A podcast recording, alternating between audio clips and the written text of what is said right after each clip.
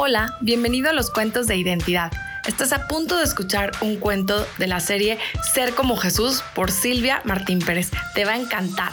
Escúchalo en familia, disfrútalo y nos vemos muy pronto.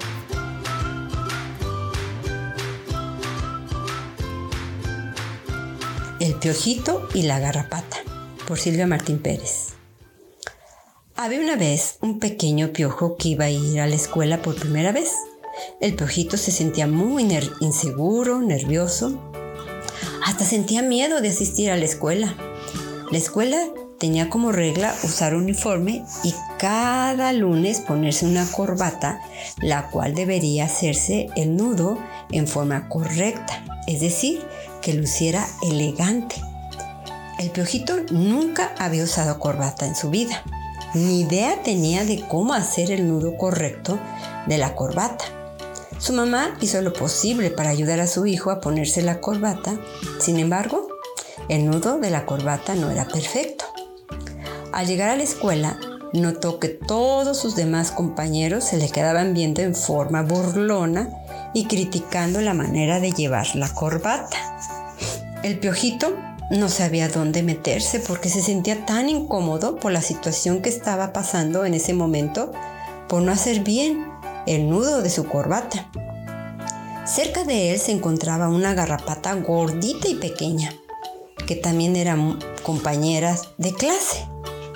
La garrapata se movió rápidamente para dirigirse hacia donde estaba el piojito, pues ella se dio cuenta lo mortificado que se encontraba el piojito por la burla de los demás compañeros. La garrapata muy amable le dijo al piojito, ¿Quieres que ayude a hacer el nudo de tu corbata? El piojito miró tímidamente a la garrapata y con voz poco audible le contestó. Sí, por favor. Entonces, la garrapata se paró frente al piojito, le desató el nudo que llevaba de la corbata y la garrapata empezó a mover sus patitas delanteras con una destreza increíble. E hizo el nudo fácilmente de una manera sencilla, pero ahora la corbata del piojito lucía muy elegante. Al terminar de hacer el nudo, la garrapata le dijo, ¡Listo!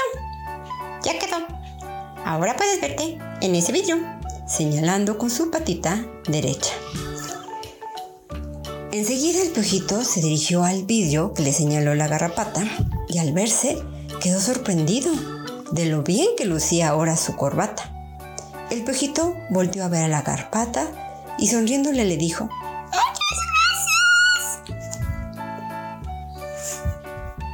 Moraleja, las pequeñas cosas que uno hace por los demás tiene un gran impacto. Entonces, ser amable, bondadoso y ayudar a tu prójimo nunca pasarán desapercibido.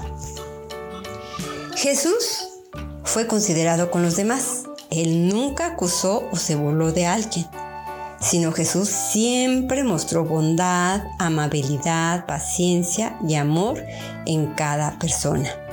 A pesar de que muchas personas se burlaron o acusaron a Jesús, Él fue bondadoso y considerado con todos.